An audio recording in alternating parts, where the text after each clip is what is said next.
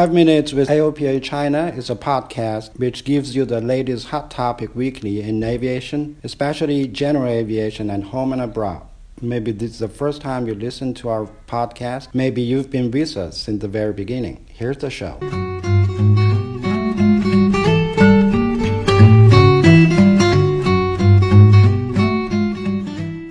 Hello, today marks the 40th day of our 5 p.m. aviation quiz. What? You have never heard of the quiz? Oh, you must know. So far, 130 participants are involved. The rules are simple. Every weekday at 5 p.m., a question will reveal in a group. Each right answer means 5 experiences, while right or the answer doubles the point. Anyone who gains 100 gets a present from AOPA China. Participants with over 200 experiences will be invited to join our podcast. So, Captain Professor with experience of 235 is with us this week. Gao Haitao. English name Haitao Gao. Every, everybody calls me Haitao. You can call me Haitao. Uh, how do you become so interested in aviation? You started loving uh, Well, that aviation was when you were very uh, young in age. 1990s. Uh, in 1990s, when I first uh, started to work, I remembered my first business trip on a, um, China Northern Airline. Okay. Where on the plane I was given a little plane model as a gift. That's when I started to form this hobby. So now, like I said, I already got more than 500 little airplane models. I built um, uh, miniature airports back in my home in my basement. So, so I think it's over over 20 years. What do you do as in a living way? Well, I actually am between jobs Okay. um, because I decided to learn flying in 2015. Okay. It's almost three years ago. But then later, I could only go to the flying schools on weekends because I was working. So, but you know, going to a flying school only on weekends really had problems for me because sometimes the weather is a problem, and I have personal arrangements, and there will be 两会 or something that I cannot fly. Most of So the time. I, well, the learning process just uh, got prolonged. So in 2016, the following year, I couldn't complete my learning. I, I flew only um, less than 10 hours, but the, the goal was to fly 50 hours before you graduate. Yeah, so then in 2017, last year, I decided I, I loved flying so much um, that I decided to quit my job for some time, and then eventually in March this year, I got the um, the formal uh, flying license, the pilot license myself. Like I told you earlier, I'd been working for foreign companies uh, for over 20 years, mostly in, in auto components industry. But then um, after I, I got these uh, flight lessons, uh, I changed my mind because I've been in that industry for too long. Now I personally have a little plan, a career plan, but I, I think I'll share with you later on when I'm a little bit more successful. Definitely have flown in, in China. And what other countries uh, have you flown in? I got my uh, flight license only this March, March this year. Okay. But since then, I flew in Saipan Island. Ah, yeah.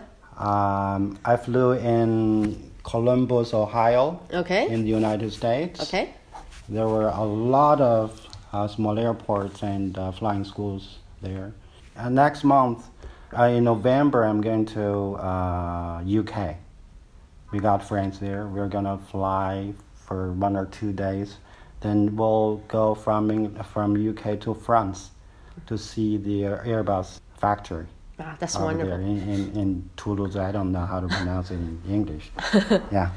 Um, and that's a wonderful plan. And Yeah. I hope I can I can do that too. Uh, what do you think about China's general aviation? I think that is quite a big topic, but whatever. It, it is indeed a very big and general topic, especially for me as an outsider. I'm not actually in the industry, but I love it. So, as you can see, there's a, there's a big gap between China and other countries like USA in terms of uh, the, uh, the GA general aviation, but I think we will catch up, but it takes time.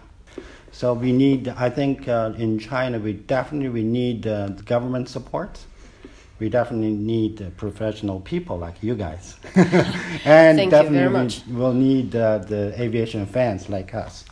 We, we can we can also as um, fans we can also contribute. Uh, how do you like our uh, podcast, and what other things do you think that could we bring to the to the audience or to the subscribers? The podcast um, I listen to it every Friday. Okay, so I Thank I, you very much. I think you, you, you, guys are pre- pretty dedicated and, and your English are excellent. Probably uh, I can give you two suggestions. One is to organize an offline activity. Yes. But that, I think that's really necessary. Sometimes people um, do need to meet. Yeah, and communicate. definitely, Okay, Not only on online but offline.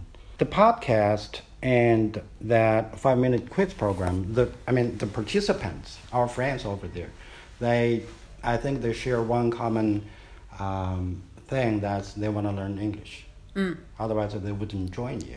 So, how do you manage to help them learn English? I realized I, I got to over 200 points because I really have an advantage.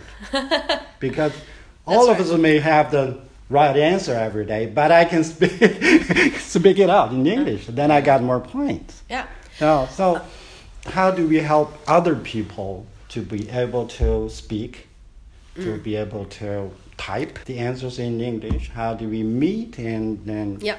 and we'll learn and practice on each other? That would be my second suggestion. Thank you, Haitao. You are so dazzling with your passion for aviation, and you reminds me of a line in the movie Up. Happiness is not about being immortal or having food or rice in one's hand. It's about having each tiny dream come true. So today's 5 minutes with the AOPA China is about to end. You can also listen to our podcast on Facebook, Twitter, and Himalaya. Find your favorite episode and follow us. Feel free to comment on today's topic and any previous ones. If you want to join 5 p.m. aviation quiz, scan the QR code below. See you next week.